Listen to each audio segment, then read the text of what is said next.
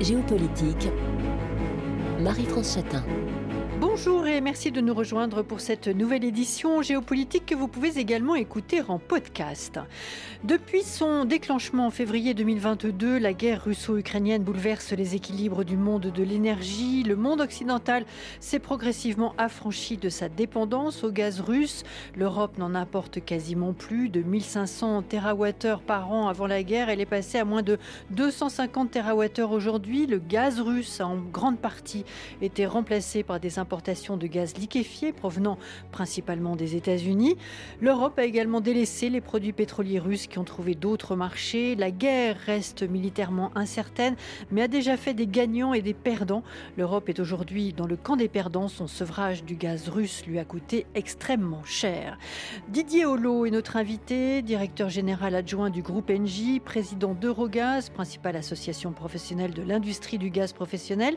Il publie La vraie histoire du gaz quand l'énergie devient une arme géopolitique aux éditions Le Cherche Midi. Euh, Didier Hello, bonjour. Marie-France, bonjour. Et je précise que euh, vos propos, dans le cadre de cette émission, euh, n'engagent ni Engie ni Eurogaz. Euh, le pétrole avait été le facteur décisif de la grande crise énergétique des années 1970. C'est le gaz qui est aujourd'hui au cœur de la crise énergétique des années 2020. Le gaz naturel a été en 2022 au cœur des tensions géopolitiques de la planète et son marché en Europe, en Asie et même aux, États-Unis a fait preuve d'une volatilité extrême. C'est en Europe du fait de la place du gaz dans la transition énergétique et notamment du gaz russe dans le modèle allemand que les tensions ont été euh, les plus fortes, même si en y mettant le prix, l'Europe est parvenue à se passer des livraisons de gaz russe par gazoduc. Euh, Didier Holo, quel regard portez-vous sur cette crise, la manière dont elle a été euh, gérée? Il y a eu des achats de panique et je le disais en introduction, tout cela a coûté très cher à l'Europe. Alors, c'est incontestable, la crise a coûté très cher à l'Europe. Et ça se voit dans des choses assez simples. Par exemple, quand on observe combien le fonds souverain norvégien a encaissé en 2022, qui est supérieur à 100 milliards d'euros, ces 100 milliards d'euros, ils ont été payés par les consommateurs européens. Et ça n'est qu'une partie de l'addition, puisque vous savez aussi que euh, le bouclier tarifaire en France a coûté une cinquantaine de milliards d'euros. Alors, bouclier tarifaire qui, couvrait euh, le gaz et l'électricité, mais euh, tout ça s'est traduit par des dépenses budgétaires ou sur les comptes des ménages et des entreprises extrêmement élevées. Ça, c'est un, premier aspect de la question. on aurait pu, et c'est un, sujet que, j'aborde dans le livre, on mm. aurait pu modérer l'addition à condition de sortir des dogmes du marché unique et du fait qu'il faut laisser euh, le prix se fixer librement sur les places de marché euh, du gaz, comme ce qu'on appelle le TTF aux Pays-Bas, qui est le prix directeur pour, pour l'Europe. Vous l'avez dit, il y a eu un phénomène de panique. À certains moments, les gens ont pensé qu'il n'y aurait personne pour vendre du gaz, ce qui fait que les prix sont montés à des niveaux très supérieurs aux fondamentaux. un chiffre, oui. Je prends juste un exemple.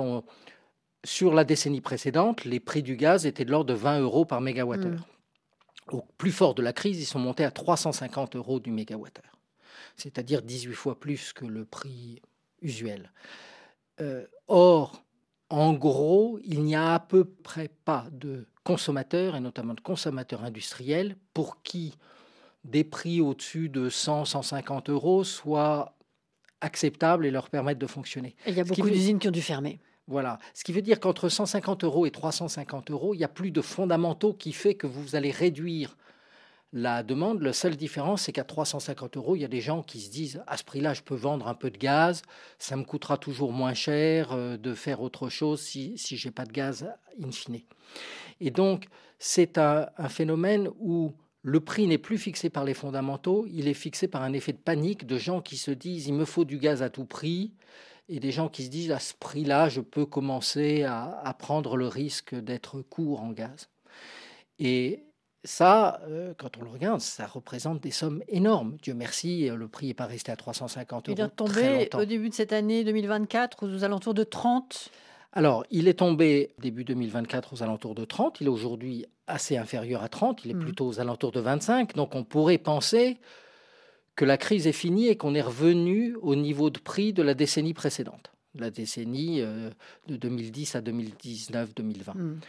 En réalité, ça n'est pas ça. La crise n'est pas finie, mais il se trouve qu'on a un hiver exceptionnellement chaud. Il fait, il fait, 20 degrés dans le sud de la France, il fait 15 euh, degrés dans le nord de la France, donc les chauffages tournent au minimum. Donc l'Europe consomme peu de gaz et comme on avait rempli les stockages à fond au début de l'hiver, ça a été la politique euh, européenne. C'est il faut remplir remplir les stocks à tout prix. On vient de le dire.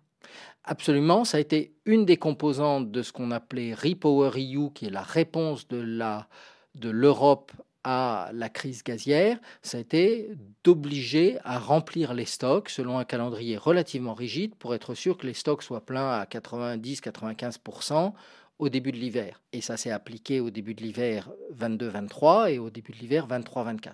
Et comme cet hiver-ci est très chaud et qu'on avait des stocks pleins, on avait encore des stocks pleins à 80% en Europe au 15 janvier, euh, ce qui est tout à fait exceptionnel. Et donc, effectivement, comme en plus les consommateurs ne consomment pas, personne n'a vraiment besoin d'acheter plus de gaz, il n'y a pas besoin de re-remplir les stockages parce qu'on les vide très peu, et donc les prix, les prix s'effondrent faute de demande. Mais ça ne veut pas dire du tout qu'on passera l'hiver prochain sans problème.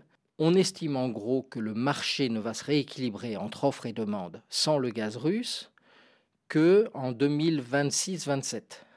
Donc les deux hivers qui viennent sont encore des hivers où nous sommes à risque. S'il fait froid, s'il y a un incident technique un peu grave sur une liquéfaction de gaz naturel dans le monde, on peut revoir des prix extrêmement élevés, des volatilités très fortes et avoir des problèmes d'approvisionnement physique éventuellement. Hmm. Alors on va bien sûr euh, parler euh, du, gaz, euh, du gaz liquéfié et on va évoquer les conséquences et, la manière dont le paysage gazier européen et mondial ont, évolué. Avant cela, Didier Holo, la question de, voilà, l'Europe achetait du gaz à la Russie. Tout cela passait notamment par la société russe euh, euh, Gazprom. Avec Gazprom, les contrats ont été quoi Interrompus, arrêtés. Et au-delà de cela, alors d'abord, un, qu'est-ce que ça a coûté? Et deux, euh, qu'est-ce qui va se passer le jour où euh, la guerre euh, en Ukraine est, terminée et que est-ce qu'on peut imaginer les Russes sortir du bois et dire bon et eh bien voilà les, contrats avec Gazprom n'ont été qu'interrompus tout doit reprendre. Que va-t-on faire Didier Hulot? Alors première chose il faut rappeler que la baisse des livraisons de gaz russe par gazoduc a été entièrement le fait des Russes et très peu des Européens. Un tout petit peu de la Pologne, mais très peu des Européens. La question du statut des contrats est une question euh, qui demeure ouverte et qui, in fine, sera tranchée par des juges ou des arbitres. Gazprom prétend que les contrats sont en vigueur, ils sont juste suspendus par une force majeure. La force majeure, je le rappelle, en droit, c'est une cause qui est à la fois imprévisible et irrépressible et qui fait qu'une des parties ne peut pas remplir euh, ses obligations au terme du contrat. donc Gazprom dit je suis en force majeure et donc le contrat est juste suspendu, il reprendra dès que la force majeure s'interrompt. Euh, ça n'est évidemment pas le point de vue des acheteurs. Et euh, deux acheteurs allemands, notamment, ont fait savoir qu'ils réclamaient à Gazprom des indemnités pour être en défaut sur ses obligations contractuelles qui s'élèvent à au total de 13 milliards d'euros rien que pour l'année 2022. Alors, qu'est-ce que ça a coûté? Ben, Ça a failli coûter euh, la survie d'une grande entreprise allemande qui s'appelle Uniper et que l'État a dû nationaliser de toute urgence pour garantir qu'elle puisse faire face à ses obligations. Parce qu'elle s'est retrouvée avec des contrats qui l'obligeait à livrer à ses clients à un certain prix. Et ces contrats étaient normalement appuyés sur des fournitures de Gazprom. Quand Gazprom s'est arrêté de fournir, Uniper s'est trouvé devoir racheter du gaz à des prix absolument euh, incroyables euh, et donc s'est trouvé virtuellement en faillite et l'État allemand a dû la nationaliser. Depuis, Uniper est revenu à meilleure fortune et donc la situation se stabilise un peu. Mais voilà, ça a failli coûter la vie à nos grands concurrents. Donc c'est assez coûteux. Mmh. Maintenant, le statut euh, futur des contrats, on ne peut pas exclure que euh, selon la façon dont la guerre en Ukraine se termine et selon le moment où elle se termine, effectivement, des arbitres disent à un moment donné, bah, les contrats sont à nouveau en vigueur et donc euh, les obligations des deux parties perdurent. Ça mettra euh, les Européens dans une position particulièrement délicate, on est d'accord Tout dépend de la façon dont la guerre se mm. termine. Vous écoutez RFI, Marie-France Chatin. Euh, alors, vous, vous parliez euh, euh, de cette société allemande concurrente de, mmh. de société française, dont Engie, alors je le précisais en introduction, vous exprimez à titre, à titre personnel, Didier Lowe, il n'empêche, pour Engie, par exemple, les répercussions de ce qui s'est passé, l'interruption de, des contrats avec, avec Gazprom et, et compagnie Alors, nous et l'ensemble des fournisseurs du marché français, étions relativement peu exposés aux fournitures de gaz russe. C'est-à-dire que les fournisseurs du marché français ont continué à appliquer, malgré l'ouverture des marchés, les vieux principes de diversification qui étaient à l'origine de la politique d'achat gazier euh, de la France depuis les années 60. C'est-à-dire, on ne met pas tous ses œufs dans le même panier, on essaye de ne jamais dépendre à plus de X% de chacun de nos fournisseurs. Et la règle qui existait euh, au temps du monopole de gaz de France, c'était qu'on devait être capable de faire face à la défaillance totale d'une des sources d'approvisionnement pendant au moins un hiver normal, ce qui était une règle de prudence euh, importante pour assurer l'approvisionnement physique de nos clients.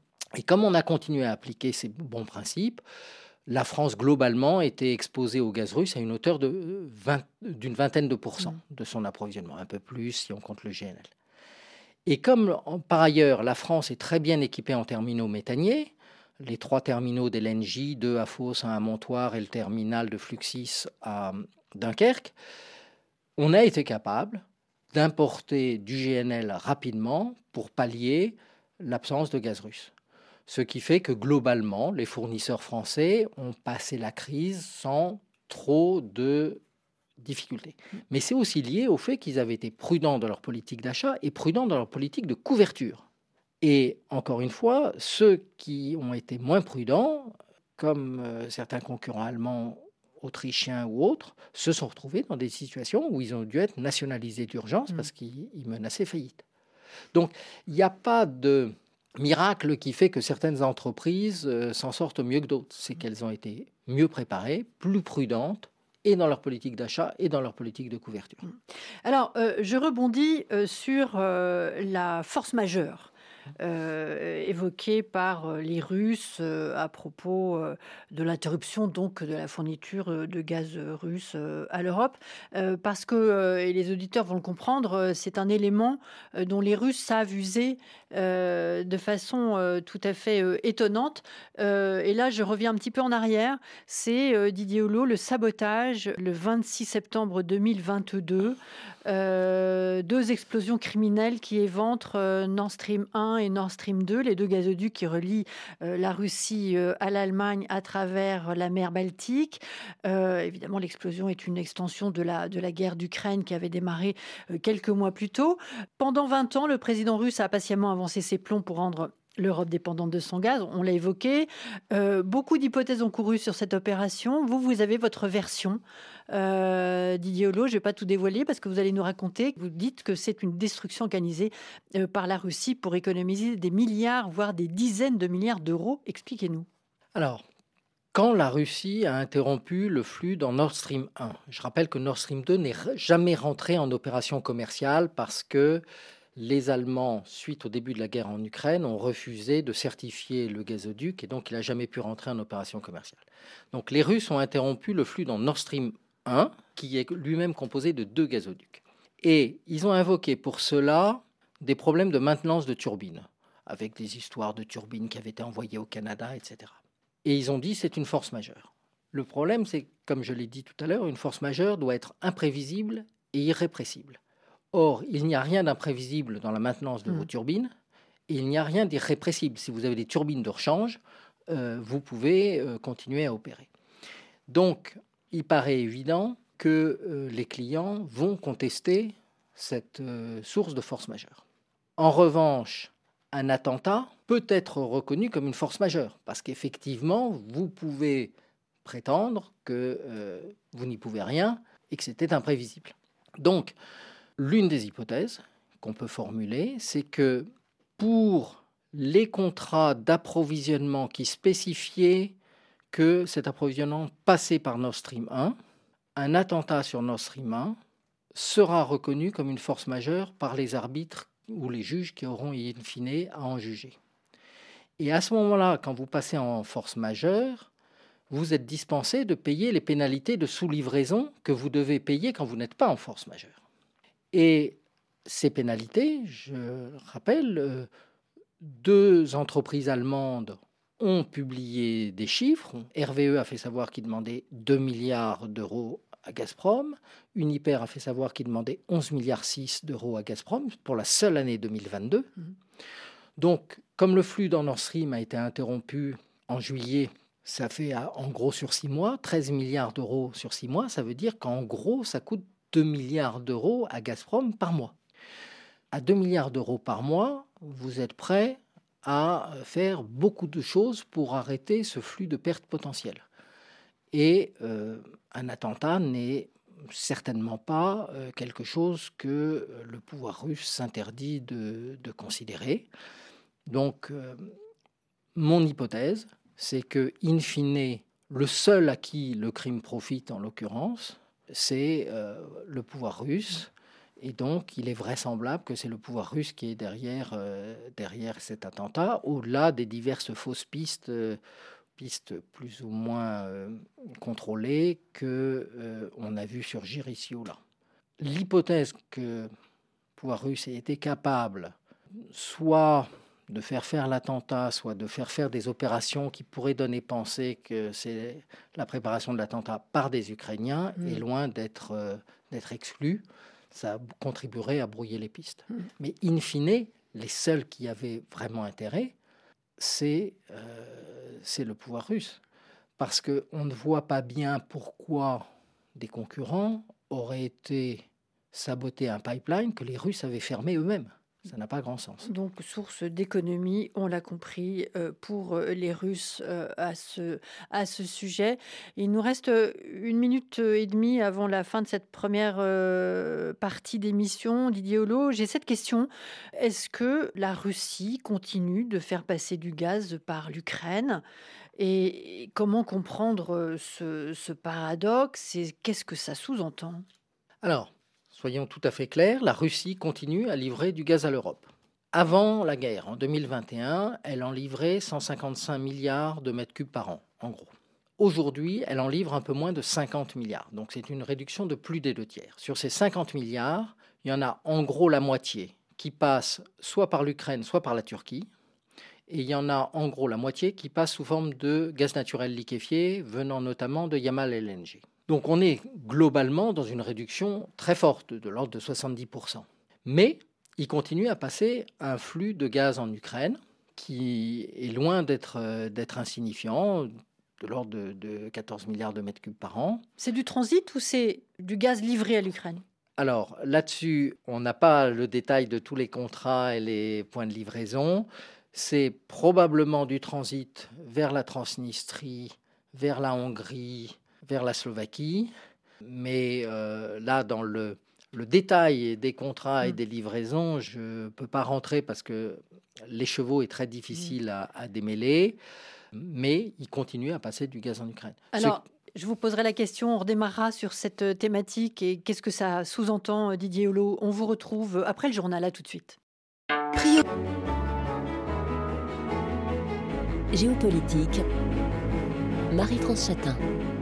Didier Holo est notre invité, directeur général adjoint du groupe Engie, président d'Eurogaz, principale association professionnelle de l'industrie du gaz professionnel. Il euh, publie euh, La vraie histoire du gaz quand l'énergie devient une arme géopolitique euh, aux éditions Le Cherche Midi. Et cette précision, les propos de Didier Holo dans cette émission n'engagent ni Engie ni Eurogaz. Didier Holo, je vous ai interrompu. On évoquait la continuité de la livraison de gaz à l'Ukraine transit euh, sans qu'on puisse véritablement euh, savoir euh, les choses précisément. Mais en tout cas, qu'est-ce que d'après vous cela sous-entend?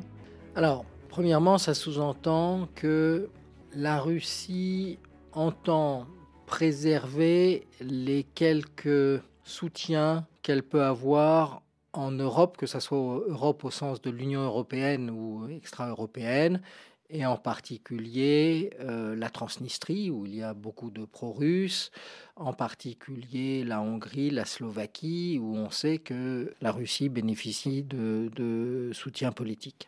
Et donc, continuer à alimenter via l'Ukraine ces différents pays est probablement une tactique destinée à ne pas se couper de, de ces soutiens. Mais c'est aussi une façon de démentir euh, l'interprétation qui a été faite par un certain nombre de gens que dès le départ, Nord Stream 1 puis Nord Stream 2 étaient faits pour pouvoir couper les flux de gaz à travers l'Ukraine. Puisque ce qu'on constate, puisque je rappelle encore une fois que toutes les interruptions de flux de la Russie vers l'Europe, avec une petite exception polonaise, ont été le fait des Russes. Les Russes ont choisi de couper Nord Stream 1 et de maintenir un flux en Ukraine. Euh, Didier Holo, est-ce que vous estimez que la stratégie russe de développement de ses exportations de gaz vers l'Union européenne avait une dimension diplomatique avant la guerre d'Ukraine? Toute décision d'exportation de gaz est une décision qui est à la fois politique, diplomatique et économique. Pourquoi? Parce que que vous construisiez une chaîne de gaz naturel liquéfié, qui implique une usine de liquéfaction, un terminal, des bateaux, que vous construisiez un gazoduc, vous créez un lien de long terme avec le pays consommateur. Alors c'est un peu moins vrai aujourd'hui pour le marché du GNL parce que le marché du GNL spot, donc avec des ventes de très court terme, s'est développé. Mais historiquement, c'était comme ça. Donc dès les années 70, on peut considérer que les achats de gaz russe par euh, la France, l'Allemagne, l'Italie, etc., étaient une opération qui avait à la fois un contenu économique et un contenu diplomatique.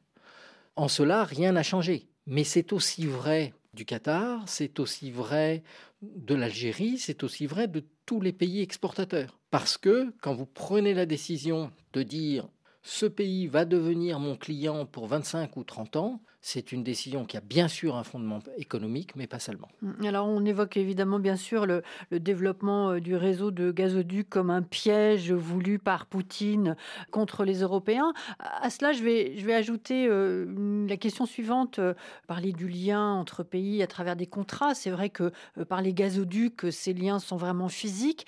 on l'a évoqué dans la première partie de l'émission, l'une parmi les conséquences, et on viendra sur le paysage gazier mondial actuel Parmi les conséquences de la crise sur le gaz générée par la guerre d'Ukraine, il y a donc le développement des livraisons de GNL, donc le gaz liquéfié.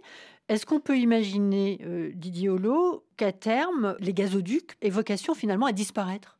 Je n'y crois pas. Et, et j'en prendrai juste un exemple. La Pologne a une stratégie délibérée depuis au moins 2006 d'essayer de s'affranchir de sa dépendance au gaz russe. Dans cette stratégie, elle a construit un, un terminal méthanier pour importer du GNL à Sinovice. Elle a aussi travaillé avec les Norvégiens pour créer le Baltic Pipe, qui est un pipe qui va directement de Norvège en Pologne. Elle a travaillé avec les Lituaniens pour construire un gazoduc qui va de Pologne en Lituanie. Et comme la Lituanie s'est dotée d'un terminal flottant, ça permet d'importer du GNL en Lituanie et de le faire venir jusqu'en Pologne. Donc, les gazoducs ont fait partie de cette stratégie euh, polonaise de s'affranchir du gaz, du gaz russe. Et moi, je crois que les gazoducs continuent à avoir toute leur place. C'est une simple question de distance et de complexité de construction du gazoduc entre le pays vendeur et le pays euh, acheteur. parmi les opportunités qu'on peut avoir de renforcer des importations par gazoduc à destination de l'Europe figure par exemple le Turkménistan, qui est apporté de gazoducs de l'Europe et qui voudrait s'affranchir. Aujourd'hui, le Turkménistan ne vend pratiquement qu'aux Chinois et à un prix extrêmement bas, parce que les Chinois en position de, de monopole en tant qu'acheteurs ont négocié un prix extrêmement bas. Le Turkménistan voudrait vendre en Europe, donc c'est une opportunité. On pourrait imaginer que l'Algérie exporte un peu plus euh, vers l'Europe. Il y a un certain nombre de pays qui peuvent exporter plus euh, par gazoduc. Encore une fois, fondamentalement, le choix du GNL ou du gazoduc, c'est avant tout un choix lié à la distance et à la complexité de construction du gazoduc. Hmm. Alors, on, l'a évoqué, euh, Didier Holo, le gaz russe continue de circuler et d'atteindre l'Europe. Est-ce que on peut dire que finalement, le, remplacement du gaz russe, qui était un objectif, n'a pas été atteint. Alors, le remplacement du gaz russe, ou se passer totalement de gaz russe, a été un objectif affiché par la Commission européenne dans Repower EU, donc son plan pour euh, répondre à la crise née de la, la guerre en Ukraine, mais il n'a pas été un objectif de très court terme. On s'est donné quelques années pour faire ça. Aujourd'hui, est-ce qu'on imagine, nous, de forcer les Russes à interrompre le flux en Ukraine, par exemple, au risque de se fâcher avec les Hongrois, de se fâcher avec les Slovaques, d'aggraver la crise du prix du gaz en Europe, ça me paraît peu vraisemblable. La question est de savoir si on peut développer d'autres sources, d'autres approvisionnements, par ailleurs réduire notre consommation grâce aux efforts d'efficacité, de sobriété, pour pouvoir euh, s'en passer et continuer à réalimenter les Slovaques, les Hongrois, etc., à des prix acceptables. Donc, les efforts continuent, on n'est pas au bout de nos peines, mais je rappelle que contrairement au pétrole, les exportations de gaz russe n'ont jamais fait l'objet de sanctions européennes, parce qu'on était conscient que passer de 155 milliards à zéro, c'était euh, ingérable. Déjà, il ne faut pas oublier que la réduction de plus de 100 milliards à laquelle on a assisté, mmh.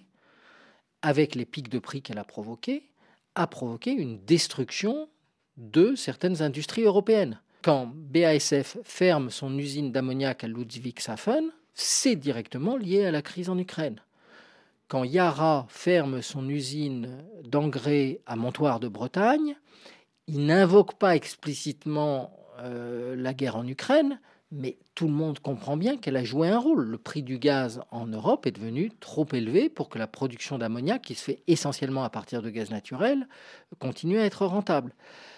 Donc, ça a eu des conséquences.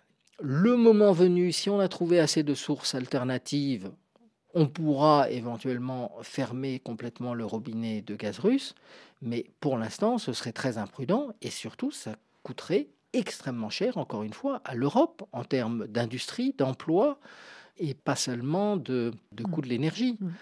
Euh, le bouclier tarifaire, qui est une conséquence directe des prix très élevés, je le rappelle, 50 milliards de dépenses budgétaires pour l'État. Vous écoutez RFI, Géopolitique.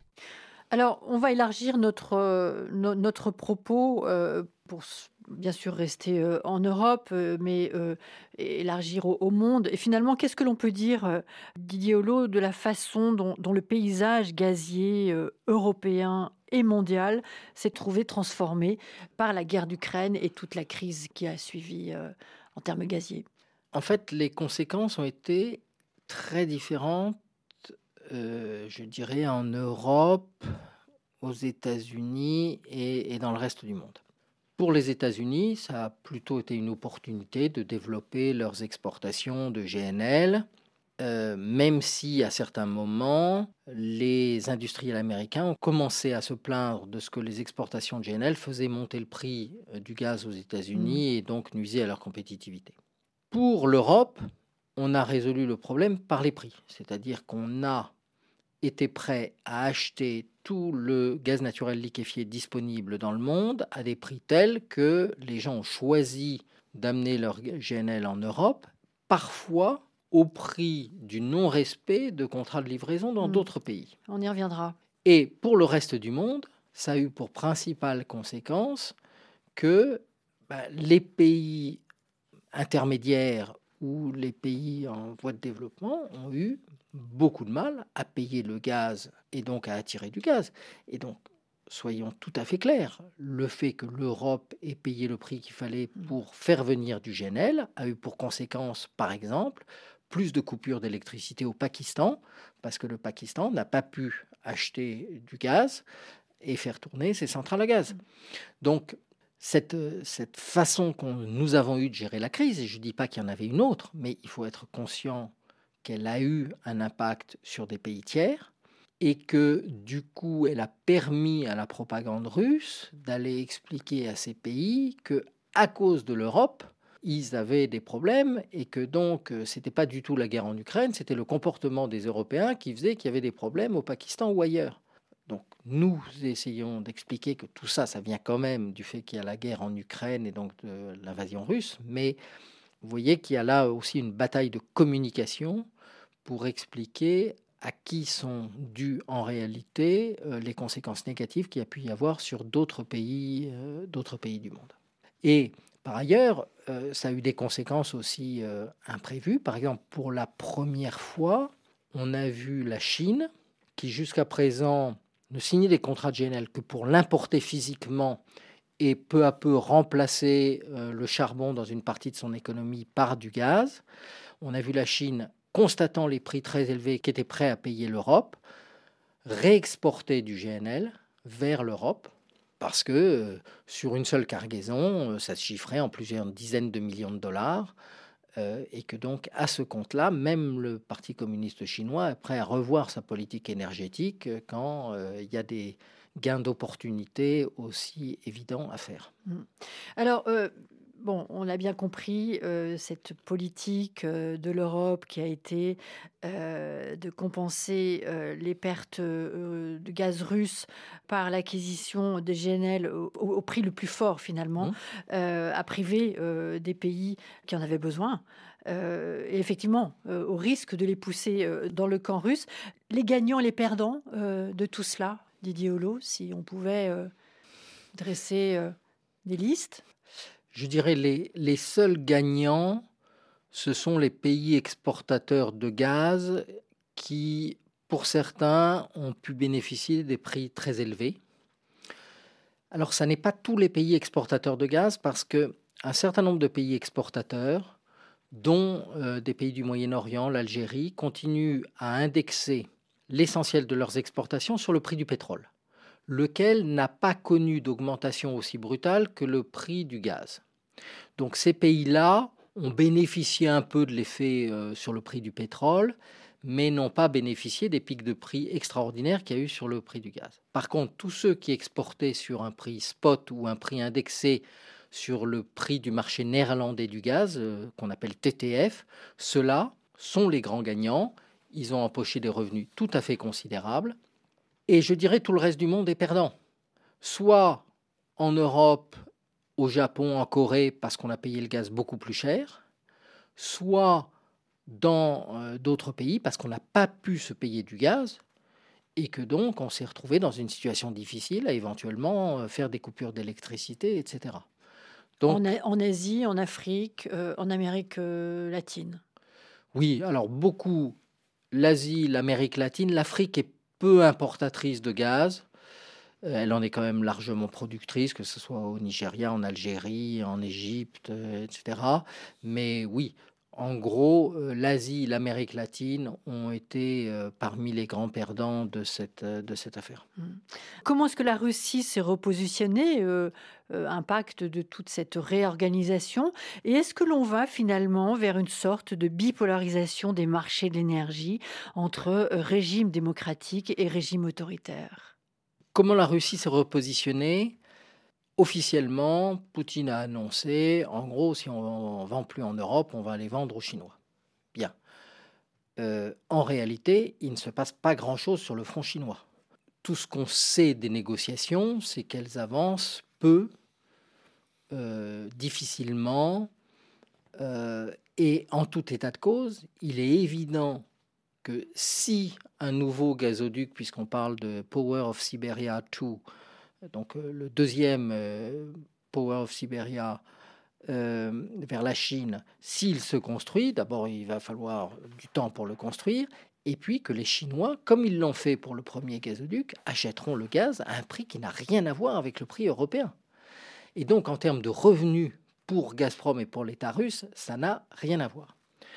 Deuxième euh, partie de votre question, est-ce qu'on va assister à une bipolarisation entre démocratie et régime autoritaire? Je n'y crois pas. Je n'y crois pas parce que malheureusement, dans euh, le domaine du gaz, vous avez des partenaires avec lesquels vous êtes liés par un contrat à long terme, mais vous n'avez pas vraiment d'amis. C'est-à-dire que euh, on ne vous fait pas de cadeaux. Et la meilleure illustration, ce sont les Norvégiens qui ont euh, certes livré plus de gaz à l'Europe, mais qui ont refusé tout effort sur le prix et qui, comme je l'ai dit, ont empoché dans cette affaire une centaine de milliards d'euros, ce qui pour 5 millions de Norvégiens représente une subvention des citoyens européens aux citoyens norvégiens de 20 000 euros par personne.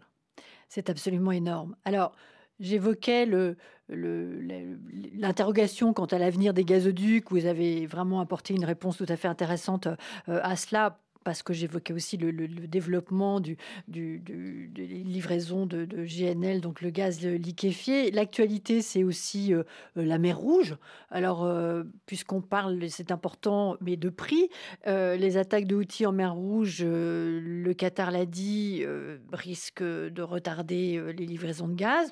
Est-ce que on doit s'attendre à une hausse des prix du gaz, Didier Holo Je rappelle que début 2024, le prix du gaz avait chuté à moins de, de 30 euros le Alors, nous ne voyons pas à court terme une inquiétude très forte sur euh, le problème euh, de la mer Rouge. En gros, euh, il est clair que si tous les navires venant du Qatar et allant en Europe doivent faire le tour de l'Afrique au lieu de passer par le canal de Suez, ça veut dire, ça va être à un moment donné une contrainte sur ces, sur ces exportations parce qu'il faut trouver les navires disponibles. Il y a un moment où, on change de route où ça prend plus de temps, donc il n'arrive pas de navire pendant une semaine, etc. Très honnêtement, aujourd'hui, le sentiment du marché, c'est que ceci est gérable et n'aura pas d'impact euh, macroéconomique majeur, en particulier parce que le choix pourrait être fait de rediriger plus de gaz qatari vers l'Asie hmm. et que du gaz américain qui devait aller vers l'Asie vienne vers l'Europe. Donc euh, tout ça peut s'équilibrer. Par contre, le conflit entre Israël et Gaza a déjà eu un impact parce que pendant un certain temps, les exportations d'Israël vers l'Égypte ont été interrompues. Or, ces exportations sont indispensables pour que l'Égypte puisse liquéfier du gaz qui part à destination de l'Europe. Et donc, euh, ça a interrompu ces flux-là.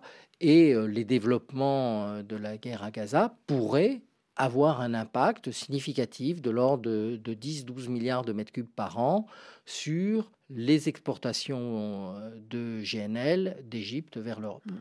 Merci Didier Holo.